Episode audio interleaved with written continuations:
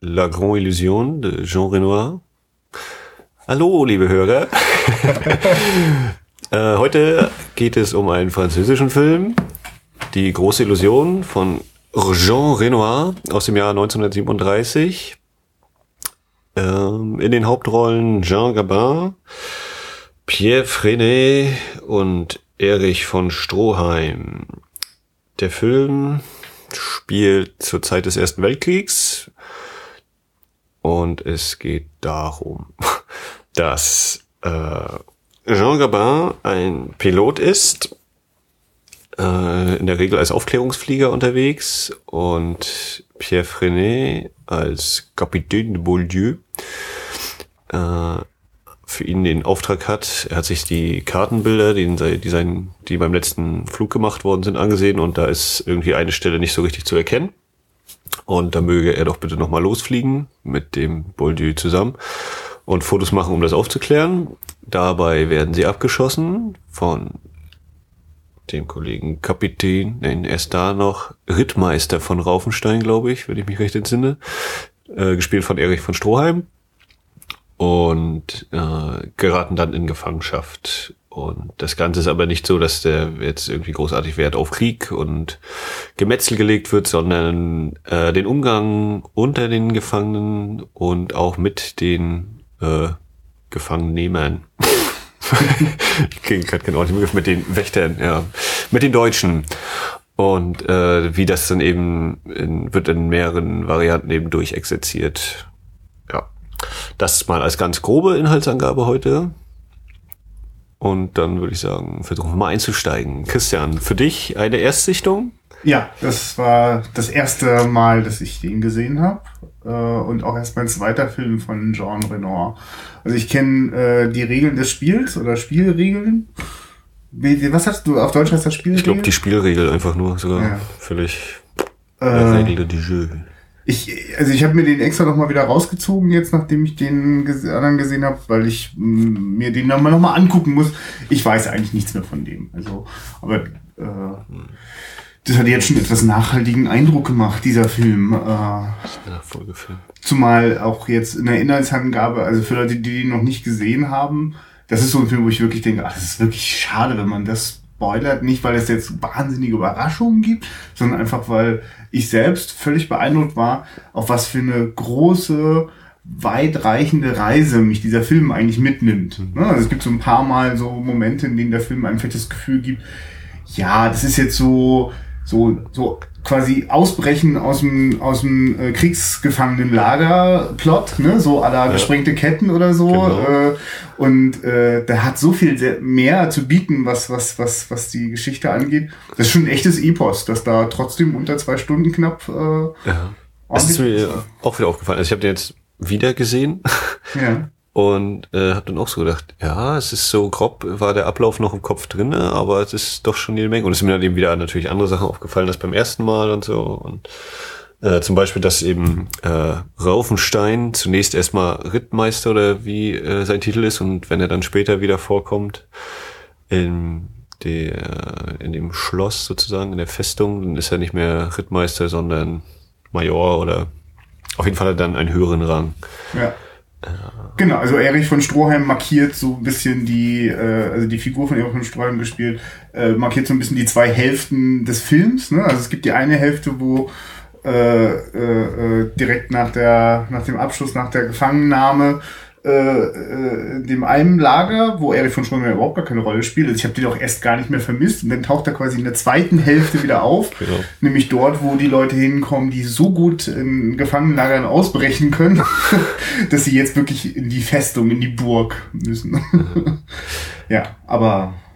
Ja, äh, bevor wir vielleicht direkt ja. zum Film kommen, äh, die, die Ausgaben, wie man den äh, sich angucken kann. Es gibt äh, in Deutschland die Studiokanal-Kollektion. Da ist er sogar auf Blu-ray erschienen mittlerweile. Sehr schön. Und ich habe sowohl diese Fassung als auch noch die Nummer eins der Criterion Collection, die mittlerweile, weil Studio Kanal die Rechte wieder hat, äh, außer Druck out of print, heißt es ja immer so schön, OOP ist. Mhm. Was ich äh, irgendwie sehr interessant finde. Da kommt der Sammler durch. Ja, ich also halte sie gut in Ehren, weil ich kann mir vorstellen, bei eBay gibt das schon dreistellig, oder? Da könnte man wahrscheinlich, wenn man also Lust hätte, wäre es möglich, zumindest genau für die Edition, aber dadurch, dass er jetzt eben auch in anderer Fassung erhältlich ist, ist dann immer das stimmt. Ein Glücksspiel. Richtig, ja. Es gab einfach diese kurze Zeit, in der auch ich mal irgendwie eine Kriterion, nicht der Probocop oder so hat. Die hatte so ganz kurz ihren Moment, ja, die, die wurde wirklich wahnsinnig viel Geld dafür über die Theke gegangen ist. Aber ich selber auch überhaupt keinen Weg gesehen hätte, mich von diesem Teil zu trennen, weil das war noch bevor es selbstverständlich war, äh, die langen äh, einen Film in sehr, sehr guter Qualität im Internet irgendwie zu bekommen. Äh, das war einfach die, die definitive Fassung. Dann auch noch in dieser langen Fassung, bla, genau. Also. Ja. Ja, heute ist das etwas inflationärer. ja. ja, der Film ist äh, von 1937 gesagt, äh, ist in 4 zu 3 schwarz-weiß und ich finde, oder ich habe auch überlegt mal wieder zwischendurch dann beim Gucken, hätte dem Farbe jetzt gut getan oder das entscheidend was verändert und ich glaube schon, dass man dann natürlich ein paar Akzente hätte anders setzen können, die Blume zum Beispiel. Hm. Die hätte man dann vielleicht folgen können, aber so insgesamt finde ich, passte das doch einfach so zur Stimmung Ne, so ein bisschen tristes Schwarz-Weiß als äh, das im schillernden Farben. Das war so ein Gedanke, der mir gekommen ist. Ja, also, also das ist so ähnlich wie, ich, kann man das denn vergleichen? Also ich habe das zu keinem Zeitpunkt habe ich darüber nachgedacht, dass mir irgendwas fehlt. Dafür kriege ich genug Impulse. Nee, nee, also gefehlt hat mir auch nichts. Hm. Ja, aber ich will nicht jetzt gerade, wo man also ich, ich kann aber auch, glaube ich, mit Leuten nichts anfangen, die schon mal einteilen in äh, Schwarz-Weiß und A Farbe. Also das, also wer, wer das tut, kann das ja, also kann ja gerne machen, aber das ist so ähnlich wie mh, hm, ja, keine, also, also das, das würde auch nicht gut mit der humanistischen und toleranten Grundbotschaft dieses Films zusammenpassen, wenn man schon mal Leute nach äh, Farbe oder sowas aussortiert. Ja. äh, ja. Also ich äh, finde übrigens, also kommen da nachher vielleicht noch ein paar ähm, konkrete Beispiele, aber mh, hm, ich habe jetzt erst vor kurzem äh, nochmal äh, den Erstling von Tarantino geguckt und äh, habe da zum ersten Mal ein bisschen Spaß dran gehabt, äh, an dem, an dem äh, beiläufigen Gelaber in seinen Filmen. So, ne? Also ich finde, dass, dass er das später noch viel besser hinbekommen hat, aber gerade in den ersten beiden, Reservoir Dogs und Pulp Fiction, sind eher relativ äh, äh, ähm, unbrauchbar. Also ich war dann, als es damals ins Kino kam, mich überhaupt nicht geflasht und äh, ko konnte das da ein bisschen schätzen und dachte, ja, das hat der auch einfach ins Kino reingebracht. Und äh, wie so oft, wenn man ausgerechnet so spät irgendwann, nachdem das Kino schon 100 Jahre da ist, irgendwie denkt, oh, der hat das reingebracht. Also ich finde, dass in, in Jean Renoir ein unglaubliches Händchen dafür hat. Ich, also ich habe jetzt gar nicht geguckt, wer das geschrieben hat. Er selber. Er selber tatsächlich. Äh, also mit äh, Charles Spark oder Charles okay. Spark. Ich weiß nicht, ob es Franzose ist. Oder also weil gerade so die erste Viertelstunde, das ist der Wahnsinn, was für eine ähm, also da wird auch viel geschnackt und man könnte das quasi für beiläufig halten. Äh, also, so, also man kriegt einfach einen sehr intensiven Einblick so in die äh, in die Leute, vor allem jetzt nachdem äh, die in dem Kriegsgefangenenlager für die Offiziere so aufschlagen, kriegt man eigentlich schnell mit, wie da so ein bisschen das auch so funktioniert. Ne? Also was da für Leute so zusammentreffen. Äh, man merkt ja auch, denen geht's da jetzt nicht wahnsinnig schlecht. Die haben da gewisse Privilegien und haben da vor allem viel Zeit, sich auszutauschen. Und das, ich habe wirklich so nach 15 Minuten gesagt so, huch, hier gibt's ja gar keinen richtigen Konflikt. Also es sind jetzt alles irgendwie so Kriegszeiten und so, aber was ist denn hier das Problem? Ne? Wo kommt denn da der Film eigentlich nachher noch? Aber ich war bis dahin schon sehr beeindruckt davon, äh, äh mit, mit, äh, also was für einer, mh, hm, das ist auch das Spiel. Das ist für mich eher ungewöhnlich für den Film aus der Zeit äh, das ist null Theater, das ist ganz, also äh, spielen sehr natürlich, haben äh, das liegt auch einfach an den, an den Dialogen, dass das flutscht einfach, äh, also gerade weil die eben nicht so schwermütige Expositionssätze sagen müssen, sondern nee, die können wirklich miteinander interagieren. Da wird auch nicht jede Frage ist, also nicht sofort ist klar, warum ist jetzt zum Beispiel der Erich von Stroheim ganz zu Anfang, ist ja immer schon gewundert, äh, verwundert, dass der so irgendwie so mit so einem gewissen Ehrgefühl den Offizieren so gegenübertritt. Also da jetzt, also so, so die Klischees, die man jetzt vielleicht irgendwie hat, wie so Kriegsfeinde aufeinandertreffen, genau. die werden da, gar, werden da so unterlaufen. Und ähm, das, das äh Ja, also für, für die Hörer dann vielleicht auch, die ja. noch nicht reingeschaut ja. haben. Also es ist eben wenn man Kriegsfilm hört, also ich weiß ja gar nicht, ob ich es als Kriegsfilm bezeichnen wollen würde, eher so als Ein Drama. Film, der, als, es ist ein Film, der, als, der äh, des Krieges spielt, ja. äh, hier Gefangenenlagerfilm Ja. oder so. Auf jeden Fall ist es eben nicht jetzt so, äh, ja, Gefechte werden eigentlich gar nicht gezeigt. Es gibt mal eine äh, quasi Verfolgung, wo geschossen wird, und das war's auch.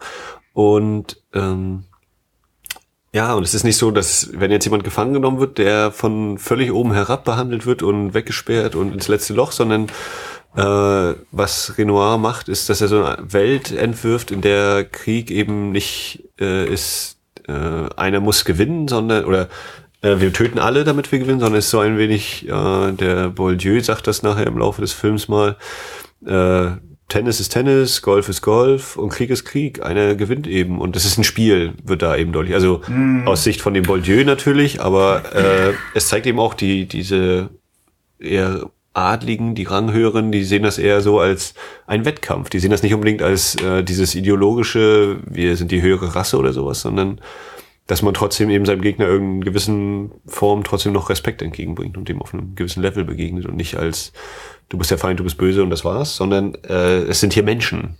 Das wird ja auch in, in diesem ganzen Film deutlich, immer wieder, nicht nur bei Deutsch, Französisch, sondern auch die, die Franzosen untereinander und so. Ja, ja, nee, klar. Und es ist insofern auch schon ein, kein, kein Kriegsfilm, äh, äh, als das eben, also das ist, spielt ja auch alles jenseits der Front. Es spielt halt in, äh, in, in, in Gefangenenlagern eigentlich, äh, also ja, bis auf den zum Schluss, aber Den Anfang und das Ende, ja, wenn man so will. Bisschen. ja, aber ge- das stimmt richtig, ganz am Anfang, genau. Aber dann geht, geht, geht er relativ flott dann auch ins Lager rein. Und äh, also das, und da- darum geht's auch nicht, also das ist auch kein Anliegen von dem Film, äh, Krieg quasi aus der Sicht des des äh, Soldaten am, am Boden der Gefechte, so das, das, das, das, das ist gar nicht das Thema von dem Film. Ja, wir können uns ja vielleicht mal, äh, was, ich weiß nicht mehr, ob es einfach nur in dem Booklet von der deutschen Ausgabe war oder ob Peter Cowie bei dem Criterion Collection Audiokommentar das so doll reingehauen hatte. Der Titel, die große Illusion, äh, aufdröseln, was ist denn eigentlich die Illusion oder wo gibt es eben Illusionen? Und man, ich würde gerne anfangen mit äh, Frauen. Das Bild von Frauen, die Erwähnung von Frauen oder so? Oder hast du etwas, was du gerne zuerst besprechen möchtest? Äh, nee, klar, also, es macht ja, macht ja Sinn. Äh, also ich meine, es taucht ja zweimal auf im Film. Ne, Mehrmals, die, die, finde ich. Nein, eher so ich, äh, wörtlich. Ach so, im. Dialog. Mhm. Äh, äh, Und äh, auch sehr früh am Anfang äh, schon, ich will nicht gerade genau welche. Ach, richtig.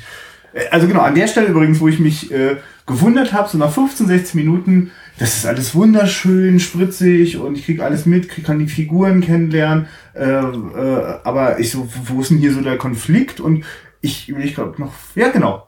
In dem Moment, wo klar wird, äh, unsere Hauptfigur, jetzt habe ich gerade ihren Namen vergessen. Äh, Jean Gabin als äh, Leutnant Maréchal. Ah ja, genau, Marischal. Und der, der, der Marischal, äh, äh, der, der hat sich am Arm verletzt, äh, muss sich die Füße da waschen lassen, wird da also wirklich auch königlich noch versorgt von seinen Offizierskollegen dort im Lager. Und äh, da erzählt ihm der dann, äh, während er die Füße wäscht, äh, wir haben vor, äh, auszubrechen. Und wir haben da schon was am Laufen. Und da ist nämlich sein, Situation, seine Frage gleich, äh, ausbrechen, ich meine, der Krieg ist doch bald vorbei. Und dann, also sagt er, ich krieg, also krieg da, ich bin das Französisch nicht wirklich mächtig, aber dass da da was von, du hast da Illusionen, äh, das, das habe ich dann auch gerade so rausgehört. Und äh, also genau, das, davon, das, das denkst du vielleicht oder da, da machst du die Illusion, so schnell ist der Krieg nicht vorbei. Und äh, das zieht sich von da an ja wirklich wie ein roter Faden durch. Das ist ja wirklich ein ständiges Hin und Her von äh, den, den Hoffnungen. Also wir sind im Kriegsgefangenenlager, kriegen wir auch mit.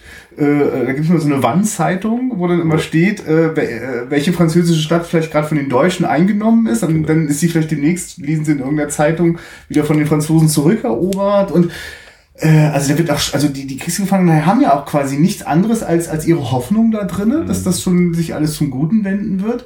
Äh, und die werden enttäuscht, dann wieder befeuert, dann wieder enttäuscht. Also das ist ein wirklich, also äh, es wird auf eine harte Probe gestellt. Also der Optimismus auch unserer Hauptfigur wird da äh, sehr stark strapaziert. Und äh, da- das, das insofern passt das für mich einfach äh, schon als Titel allein deswegen.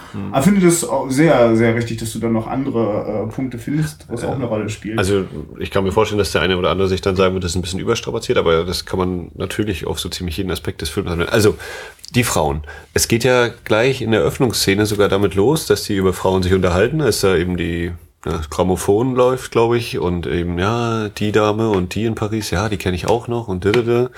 Und äh, die Illusion ist dann vielleicht, äh, wenn man es darauf bezieht, eben, dass sie die möglicherweise nie wiedersehen werden. Ne? Also das ist eben, dass Frauen, es gibt Frauen, aber hier sind es jetzt eben unter Männern und wo das dann eben das erste Mal in so einer richtigen, ja fast Gänsehautszene kulminiert, ist ja, wenn in dem Kriegsgefangenenlager die Theaterprobe äh, gemacht wird oder die kriegen gerade ihre Kiste mit Klamotten und dann so, ja, ich habe auch Frauenkleider bestellt und hier, wir haben äh, so ein Tütü und wir haben äh, Beinkleid und alles und dann der eine sagt so, ich äh, zieh mich mal um, verschwindet, die anderen albern alles weiter und quatschen und machen und dann kommt der als Frau verkleidete Kollege wieder und äh, ganz plötzlich er sagt noch so, na, das sieht doch lustig aus, ne? Oder ist doch, ist doch äh, lustig. Und dann wird plötzlich das ganze Gemurmel, das, die Geräusche verstummen. Es ist total ruhig. Alle gucken ihn an und sehen eine Frau in ihm, oder sehen eben, es ist eine Frau. Und die Kamera fährt zurück und alle, wirklich, die da in diesem riesigen Raum sind, gucken und starren ihn einfach nur an. Und dann kommt von ihm nochmal so ein ganz verlorenes, es ist doch lustig, oder? Also, wo ich dann eben denke, wow, stark, ganz starke Szene wieder, dieses, wie dann eben ganz einfach Mittel. Ne? Es wird einfach nur auf ruhig gestellt, alle gucken ihn an. Keine Frau eben ewig gesehen und dass das dann so dann da zum Ausdruck kommt. Und wie beziehst du das auf die große Illusion? Na, einmal konkret gegenständlich, es ist nur eine Illusion, es ist keine Frau, es ist nur eine mhm. Verkleidung. Ne? Und alle haben eben immer noch diese Hoffnung, eine Frau wiederzusehen. Also äh, mhm. eben zu merken, eigentlich das ganze Leben, was wir bis dahin gezeigt bekommen haben, es ist nicht das Allerbeste, aber im Rahmen dieses Gefangenenlagers ist es ja trotzdem noch recht angenehm. Ne? Sie haben natürlich diese Exerziersachen und werden mal durchsucht, aber haben ja äh, rauchen, essen, trinken, alles so ziemlich, was sie haben wollen fast, können lesen und sonstige Sachen machen. Und dann aber eben kommt mal eine Frau sozusagen ins Bild und alle merken, ja, was wir hier machen, ist eigentlich, äh, Hauptsache wir hätten mal eine Frau, das wäre toll. Das wäre noch viel schöner als alles, was wir hier so uns verplempern und Späße erzählen. Also diese ungeheure Wirkung ja. da. Also ich habe da gar nicht so sehr über, über diesen Illusionsbegriff, der passt da auf jeden Fall, äh, nachgedacht. Ich habe einfach nur das war so eine Stelle, wo ich da wirklich, da habe ich Pause gedrückt und kurz wirklich so innerlich so diesen, ja verdammt, wie großartig ist das wieder äh, ohne äh, äh, ohne Sprache, ohne platte Dialoge, die die äh, die die das das Innenleben dieser dieser Gefangenen dort oder, oder alle dort Anwesenden. Also äh, der Film macht sich da überhaupt gar keine Illusionen, dass da so alle so ihr Problem damit haben und also alle sind dort einsam, sind auf sich gestellt und das ich überlege gerade, da wird relativ wenig, wird auch gar nicht viel über Frauen irgendwie geredet, aber es braucht auch nur diese eine Szene, um das ganz eindrücklich dem Zuschauer äh, äh, sichtbar zu machen. Ja. Und, und das ist auch so eine Stelle, wo ich wirklich bin sehr beeindruckt von der von der Kameraführung in diesem Film. Und äh, äh, der Film macht da einfach, also äh, ist der super ökonomisch. Also wir sehen, äh, wie der sich da umgezogen hat sehen wir, sehen wir dicht, wie der aussieht. Wir, wir auch als Zuschauer sind irgendwie auch beeindruckt. So, so ein dürrer Typ, der tatsächlich ja. nicht unerträglich, also äh, kann das so, ja, okay. Und dann schneidet es in eine totale die, ja, die Kamera fährt so zurück, ne? Also den ganzen Raum. Ich glaube, also nicht so. Kann sogar sein. Das, also ist nicht genau. Ganz oft ist das so, dass auch mit Fahrten gearbeitet wird. Aber also ich erinnere mich einfach nur daran, dass es also ich ich, ich sehe schon den ganzen Raum, sehe dort quasi die die eine Person in Frauenkleidern und dann gibt es so diesen Schwenk über die äh, Männer, die alle den gleichen Blick haben. Es ist auch nicht so einer, dass da jetzt einer overacted und sabbert oder so. Es ist einfach nur, es ist also es ist die ganze Zeit unglaublich unruhig. Alle bereiten was vor Stille. Genau. Also auch, äh, es ist auch, also weil, weil da kommt an dieser Stelle mal ganz viel zusammen, was dieser Film permanent großartig macht. Also ich kann da gar nicht, also man kommt gar nicht drum herum, auch wirklich das, das, das Formale also hervorzuheben, wie äh, gut mit Ton äh, und, und Bild gearbeitet wird. Also an der Stelle halt, also vorher war einfach die, die, die, die der Klang voll. Also ich habe auch das Gefühl, die ganze Zeit sind wir wirklich vor Ort. Die Geräusche existieren vor Ort. Also das ist großartig abgemischt, was immer, wo auch immer der Ton dann tatsächlich herkommt. Ähm, und äh, genau, dann ist er in dem Moment verschwunden und dann brauche ich aber eben auch wirklich nur einen Schwenk. Ich brauche jetzt nicht noch Schnitt, Schnitt, Schnitt, Schnitt irgendwie in, in, in Großaufnahmen von Gesichtern. Die sehe ich dann fast alle nur im Profil. Also der Film ist an so einer Stelle auch nicht, nicht, nicht, nicht platt melodramatisch und muss den jetzt irgendwie ins Gesicht kriechen dafür. Also ich war da wirklich sehr beeindruckt, wie eigentlich so in, in zwei, drei Handstrichen so ist das, hat sich das erzählt und hat sich auch emotional erzählt. Ich überlege gerade, kommt nicht da sogar direkt darauf geschnitten dann äh, die Stelle, wo äh, zwei alte Damen vor dem Tor stehen, äh, vor, also vor dem großen Eingangstor der, der, der, des Kriegsgefangenenlagers, wo auf dem Hof gerade junge Soldaten trainiert werden. Und die Frau sagt dann, also. Die armen Jungs. Ja. Also, ich bin nicht sicher, ob es direkt dann ist, ja, oder also, ja, direkt diese Theateraufführung dann kommt, aber es ist dann eben auch so eine Ja, ja. Szene, ja. Also weil, weil, also zum Beispiel, ich muss da kurz abschalten, weil das passiert halt alles auch noch parallel. Also ich krieg also die, diese Atmosphäre mit von, da will so eine kleine Gruppe ausbrechen. Die, die, das ganze Gefangenenlager ist da auch total äh, intensiv drin. in Wir machen dieses Theaterstück und wir laden auch die anderen Offiziere ein. Wir wollen das irgendwie genießen. Als dann mal ganz kurz die Deutschen wieder eine französische Stadt eingenommen haben, ja, laden wir da sie sagt jetzt Jean Gabin jetzt erst recht. Genau. Jetzt machen wir es auf jeden Fall auch und laden die noch ein, Ja. genau. Und gleichzeitig merkt man schon, ah, die werden, also da, da, da bin ich auch so, so ein Gefühl von, oh, die werden vielleicht ja dann parallel dann auch den Ausbruch noch weiter vorbereiten. Vielleicht brechen die sogar aus während des Theaterstücks. Also ich bin dann noch in so einer Welt, wo ich so schleichend die ganze Zeit so den, den Ausbruch-Thriller irgendwie erwarte. Ähm, und also das erlebe ich ja auch, wie das funktioniert. Ich merke schon gleich beim ersten Mal, dass das auch eine verdammt gefährliche Sache ist. Die graben unter ihrem Zimmer einen Tunnel und äh, haben da eine gewagte äh, Mitteilungskonstruktion, wo dann jemand wieder aus dem Tunnel rausgezogen wird, wenn ihnen die Luft ausgeht. Und das geht gleich schon beim ersten Mal, wo der Zuschauer das zu Gesicht bekommt, auch schief. Also äh, er überlebt es gerade so, aber ähm, also ich habe also diesen Spannungsmoment, ich, ich erlebe, wie dort ganz, ganz junge Leute, ganz, ganz junge Männer trainiert werden. Man merkt also auch schon so, der Krieg geht schon so in die verzweifelte Phase über. Für mich ist das immer so ein Moment, wenn, wenn man quasi die, die, die Kinder äh, in die Armeeklamotten stecken muss, dann weiß ich, das geht nicht gut aus. Ihr habt da auch in dem Moment sofort eine Assoziation zur Hitlerjugend gehabt. Wir sind aber natürlich die ganze Zeit im Ersten Weltkrieg. Können wir, wird auch später, glaube ich, nochmal ganz spannend, äh, zu was für einer Zeit der Film entstanden ist und mit welchen Aussagen der einen den aus dem Kino entlässt. Äh, und äh, das passiert, äh, auch dieses, da- dass die dort marschieren und, und, und Kampfeslieder singen, äh, das lässt auch die, die, die, die anderen, auf, also die, ein, die, die Gefangenen überhaupt nicht los und beeindruckt die ganz nachhaltig.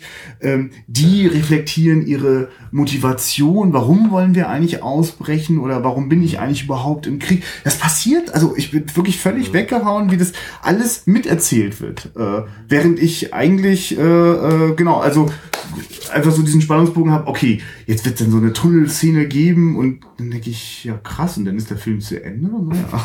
Ja, äh, zu dieser, äh, die Kinder eben, da, oder die armen Kinder, da Ja. ist ja dann eben Bourdieu, zwei Zitate. Einmal dieses, äh, wo sie dann eben den zugucken beim Exerzieren und er dann sagt, ja, Kinder, die Soldaten spielen und die sind da und hier sind die Soldaten, die wie Kinder spielen, so ungefähr. Also dieses, dass man das Bild eben auch umdrehen kann und dann noch, äh, während sie eben diese Übung machen, kommt eben diese Marschmusik und sagen, ah, das ist so hier, diese Marschmusik dafür, ne, das, da, da hört man irgendwie hin. Und dann kommt dieses äh, Umkippen, also dann eben das Negative, wo dann gesagt, wo glaub auch wieder Bourdieu sagt, ja, die Musik hört man, aber in Erinnerung bleibt einem immer nur der Marsch. Und dann hört man eben die Füße so, schum, schum, schum, schum, eben nur wirklich diese Füße. Und das ist eben eine, eigentlich was Schönes ist, Musik, und dann kommen diese Füße, dieser Marsch, und das ist ja eigentlich, was man dann eben eher negativ dafür bindet. Auch wieder so ganz leicht, äh, mit wenigen Worten, dieser Stimmungsumschwung da äh, hergestellt wird. Und von es wird auch wieder super, mh, also sparsam inszeniert im Sinne von, ich, es wird nicht mit, äh, also ich finde immer etwas nicht sparsam, wenn es quasi für alles Mögliche immer noch zig Einstellungen gibt, von mir aus Einstellungen auf die marschierenden Füße und Stiefel oder irgend sowas. Stattdessen, äh, und das war alles andere als sparsam in dem Aufwand, den die dafür betreiben mussten, äh, läuft es darüber, dass die, die, in dem Moment, wo die da draußen marschieren und die drinnen sitzen, gerade so Kostüme äh, knüpfen, äh, äh, ist das Fenster offen und wir können quasi, sie sehen die Leute im Vordergrund und schauen aus dem Fenster raus. Und das ist, äh, passiert öfter auch in diesem Film und das ist etwas, was im Jahre 1937, das ist einfach der Hammer, weil äh, 1937, das war völlig normal. Also vor 20 Jahren war das erst, da musste Lumière in, in, in, äh, in einem Glasstudio, äh, das auch, also wo die, wo die Decke komplett aus Glas war, drehen, weil er jegliches Sonnen- und Tageslicht alles irgendwie bündeln musste, um überhaupt auch nur ansatzweise den Film belichten zu können. Äh, jetzt war der Film schon etwas empfindlicher im Jahre 37, aber äh, dennoch war das völlig unüblich, äh, quasi on Location zu drehen, äh, vor Ort und insbesondere dann de, äh, innen so zu beleuchten, dass das außen auch noch gut funktioniert. Also das in eine Einstellung zu bekommen. Äh, also das hat mich total beeindruckt und äh, es bleibt auch nicht nur bei solchen Einstellungen. Immer wieder schwebt auch mal eine Kamera von draußen nach drinnen oder umgedreht. Äh, also das hat wirklich eine, eine Leichtfüßigkeit in der also, also die, die schwebende Kamera, das, also sowas, da hat sich zum Beispiel Wim Wenders für Himmel über Berlin wahnsinnig viel von abgeguckt. Also es gibt dort Szenen in, in, in diesem Film, die, äh, also auch wenn es inhaltlich ganz anders ist, äh, äh, ganz äh, so vom Gedanken, die Kamera, sie schwebt fast beiläufig an den Szenen vorbei und dabei ist nichts beiläufig. Alles ist sehr präzise eingefangen. Man spürt förmlich wieder hinter der Kamera die Leute gerade schwitzen. Es gibt Schärfenverlagerung, äh, Schwenks, die mehrfach äh, äh, äh, durch den Raum gehen und, und die Schauspieler darauf choreografiert sind, dass sie immer im richtigen Moment in der Richtung. Also es war wirklich, also es gab wirklich ein paar Stellen, habe ich immer wieder nochmal Staub gemacht, zurückgemacht, weil ich, ich konnte das gar nicht glauben. Also äh, gerade weil das so mh, äh, blinke einmal und du kriegst das gar nicht mit, dass du gerade äh, eine zwei Minuten ungeschnittene Sequenz siehst, die einfach nur schlau äh, äh, gebaut worden ist. Und gleichzeitig ist das eben etwas, was wahnsinnig aufwendig ist, weil die Herausforderung für Licht und Ton an solchen Stellen ist ungeheuerlich. Und ich habe ganz oft das Gefühl, dass wir es mit Originalton zu tun haben. Also ich krieg zumindestens haben die es geschafft in dem Ton, dass ich immer sehr bewusst also äh, äh den, den, den Raumklang auch, auch miterleben kann. Also ja, also ich musste diesen technischen Teil an der Stelle nochmal reinschmeißen, weil das unterstützt, also das ist eben nicht nur so eine technische Übung, sondern die ganze Zeit geht es darum, äh, die, die Atmosphäre dort vor Ort ganz präsent, ganz greifbar zu machen. Und äh, alles das, was wir inhaltlich bemerken, erzählt sich immer auch visuell und auf der Tonebene mit. Und äh, ja, da wurden echt keine Mühen gescheut, das jederzeit sicherzustellen. Ja. Äh, übrigens, weil du jetzt so beim Ton gerade mit ja. warst, äh, ist auch ein Film, den ich mir überhaupt nicht synchronisiert vorstellen könnte. Ja. Also ja. es ist einfach, äh, ne, in Anführungszeichen, die Hauptsprache ist Französisch. Durch die äh, Gefangennahme gibt es natürlich auch viel Deutsch. Es gibt englische äh, Sprachfetzen. Es wird Russisch noch geredet, ganz wenig. Und äh, gerade dann, wenn es immer mal wieder zu solchen Szenen kommt, wo ein Deutscher oder eine Deutsche mit einem Franzosen redet, in der Regel mit Marischal, kommen immer wieder diese Sachen, wo der eine den anderen eben auch äh, sprachlich überhaupt nicht versteht und überhaupt nicht versteht, was der eine vom anderen will und so. Und das dann wieder im Deutschen, naja, oder im synchronisierten Falle, könnte ich mir dann eben nicht so wirklich vorstellen, wie das ja. dann löst. Also man findet wahrscheinlich irgendeine Lösung, aber die kann ich mir eben nicht annähernd so gut vorstellen, wie dann im Originalton einfach diese Konflikte oder Dialoge, die da eben gesprochen werden. Ja, na, also gerade weil wir es eben nicht mit, mit, mit dem Frontdrama zu tun haben, sondern wir sind im Gefängnislager, ist das eines der größten Probleme, die äh, die Einsamkeit. Also äh, auch wenn man da quasi unter seinen Mitgefangenen ist, vermisst man doch auch weitere Mitmenschen. Oder es gibt eine Stelle, da ist der äh, Jean Gabin auch in, in also äh, Einzelhaft. Ma, ja, in Einzelhaft Marisch, Marichal? Marichal. Marichal. Ja. Fast wie Marschall. Ich Marschall. weiß nicht genau, ob es da einen Zusammenhang gibt. Okay. Ja. Ähm, auf jeden Fall, äh, äh, der sich dann quasi auch wünscht, äh, dass ihm mal wieder jemand zuhört, dass er mit jemandem reden kann. Und dann kommt da so ein deutscher Soldat und nie, aber auch jemand, der Französisch reden kann. Also das spielt also äh, ganz explizit eine Rolle. Und äh, wie, wie da manchmal dann auch so, wenn so Deutsche und äh, Franzosen sich unterhalten, so irgendwo es so zwischen Französisch, der andere kann es auch ein bisschen, dann switchen sie plötzlich auf Englisch. Ja. Und Gerade also, bei Bourdieu und Raufenstein ist das ja, der Fall. Das, die, das, also, dass der Raufenstein eben noch sehr viel in Französisch anspricht spricht, dann wird mal kurz auf Englisch, dann nochmal drei Sätze Deutsch und und, und ganz, der ganz Raufenstein in der zweiten Hälfte ist ganz oft ein ganz überraschend äh, feinsinniger, manchmal ein bisschen, also auch ganz bewusst nicht ein bisschen, total aristokratisch, etwas überheblich, aber mhm. äh, sehr feinsinnig. Und dann hat er später so eine Stelle, wo der dann plötzlich in den deutschen Befehlston wechselt. Und das macht er dann, also, also auch das sind so Momente, die ich, man sich das beim besten, also ich, ich finde das auch indiskutabel. Also in meiner Welt gibt es keine, äh, äh, also jetzt kannst du auch synchron gucken. Nee, also wenn ich also wenn du wirklich, also wenn du blind bist, sind leider Kinofilme eh nichts für dich und wenn du was sehen kannst, dann, also wenn zumindestens, äh, äh, also ich, ich finde, es gibt gar kein Kriterium zu sagen, ich gucke mir das jetzt synchronisieren an. Ich, ich, ich sehe das nicht. Also weil es würde dem Film ganz viel nehmen und ich, ich behaupte, das ist an dem Beispiel nur besonders extrem zu sehen. Das geht jedem Film so. Und ähm, ja, aber also vor allem ist das ein besonderes Vergnügen, gerade auch als Deutscher, der vielleicht so rudimentäre Englisch- und Französische Kenntnisse hat, kann man da ja auch wunderbar durchkommen. Also das ist ja quasi ja, schon überwiegend Französisch, ordentlicher Schlag Deutsch. Aber ich habe auch, muss ich auch sagen, äh, bei den ersten deutschsprachigen Szenen musste ich erstmal zweimal hören, äh, oh ja. Gott, ja, was hat er jetzt? Bring mir die Suppe oder so, wo ich dann, okay, da muss ich mich erstmal nochmal dran gewöhnen, muss ich nochmal reinhören. Ja. Die, die ersten paar Sätze von Raufenstein und da habe ich gedacht, äh, ja, es ist Deutsch, aber es ist richtiges, ja doch, es ist richtiges Deutsch, aber es ja, ja. war ein kleiner Uff-Effekt, da muss ich erstmal richtig hinhören, ja. Äh, ja, genau, Sprache. Ja, und gerade, gerade das wird ja auch immer wieder aufgegriffen, die Sprache, wenn dann äh, Marischal die deutschen Wörter, die er so lernt oder aufschnappt und so, geht ja los mit strengstens verboten, streng verboten, nix, nix, nix. Das sind so die Sachen, die er im Kriegsgefangenenlager lernt das wird dann später aufgegriffen. Äh, Achtung, Spoiler. äh, ihm gelingt die Flucht und äh, findet sich dann auf einem Hof ein von einer Frau, und äh, da gibt's dann auch diesen kurzen Dialog. Sie sagt, äh, kannst du mir mal bitte Wasser holen? Und der äh, Freund, der auch mitflüchten könnte, sagt noch zu Jean Gabin, sie möchte, dass du Wasser holst. Und er sagt eben, ja, du, das habe ich verstanden. Das, all die Jahre, die Krieg im Kriegsgefangenenlager, die Wachen habe ich nie verstanden, aber sie verstehe ich. Ne? Also einmal dieses, äh, wieder auf einer anderen Ebene sich begegnen und sich verstehen und dann auch dieser äh, ja, zentrale Satz, Lotte hat Blauaugen. Mhm. Lotte hat Blauaugen. was er da immer wiederholt und was eben auch so dieses Ausdruck, ne? auch wieder so eine Illusion irgendwo, also dass äh, die beiden sich dann kurzzeitig denken können oder er sich zumindest irgendwie vorstellt, ja, mit der könnte ich dann doch vielleicht zusammenleben, aber eigentlich ist das nur eine Illusion, weil immer klar war, er wird noch weiterziehen und mindestens bis in die Schweiz, um über die Grenze zu kommen und dann irgendwie wieder zurück und also wieder, um nochmal dieses Frauenthema auch ein bisschen mit aufzugreifen.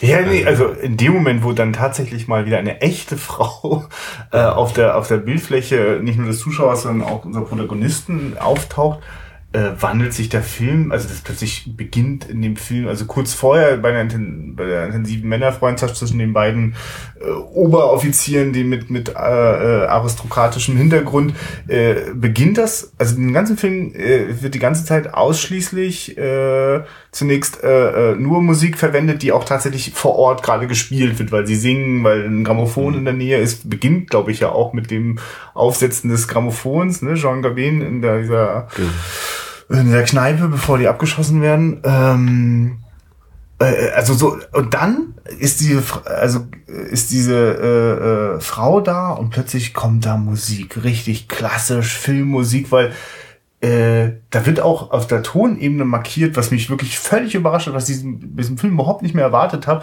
äh, dass das so ganz intensiv emotional wird. Also weil äh, äh, diese, diese wirklich ähm, erschöpfende Reise der beiden Ausbrecher, wir müssen uns wahrscheinlich gleich nochmal den Bogen nochmal kriegen, ne? aber es ist ja wirklich, also es ist wirklich krass, also dafür brauchen manche Filme echt dreieinhalb Stunden, um, um so breit zu erzählen. Der macht es sehr kompakt und fühlt sich aber dennoch auch, auch also ich habe trotzdem das Gefühl gehabt, es hatte alles genug Zeit zu atmen. Also ich habe wirklich auch ein Gefühl für die physischen Strapazen dieser Reise und ähm, wenn die da, äh, äh, ja, wenn sich da so diese zarten Bande dann so verknüpfen äh, zwischen Mann und Frau, das ja.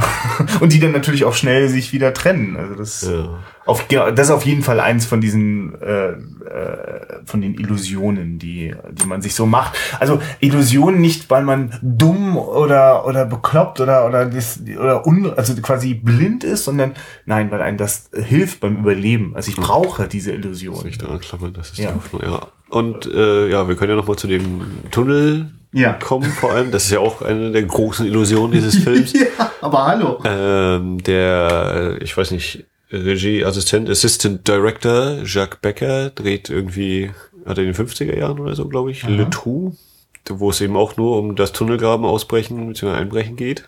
Mhm. Hat er sich das da vielleicht Deutsch? Denn? Ich überlege, ob das der Bruch heißt oder so. Also mhm. Le Trou L-E als Artikel und T-R-O-U, aber okay. mhm. bin jetzt selber da leider nicht genau im Bilde. Ähm, hat sich da also vielleicht Inspiration mitgeholt. Auf jeden Fall, dieser Tunnelbau ist ja auch eine große Illusion, was eben immer wieder zum Ausdruck kommt in dem Punkt A, hatten wir schon erwähnt, mit dem, ihr baut einen Tunnel, warum? Solange wird der Krieg gar nicht dauern.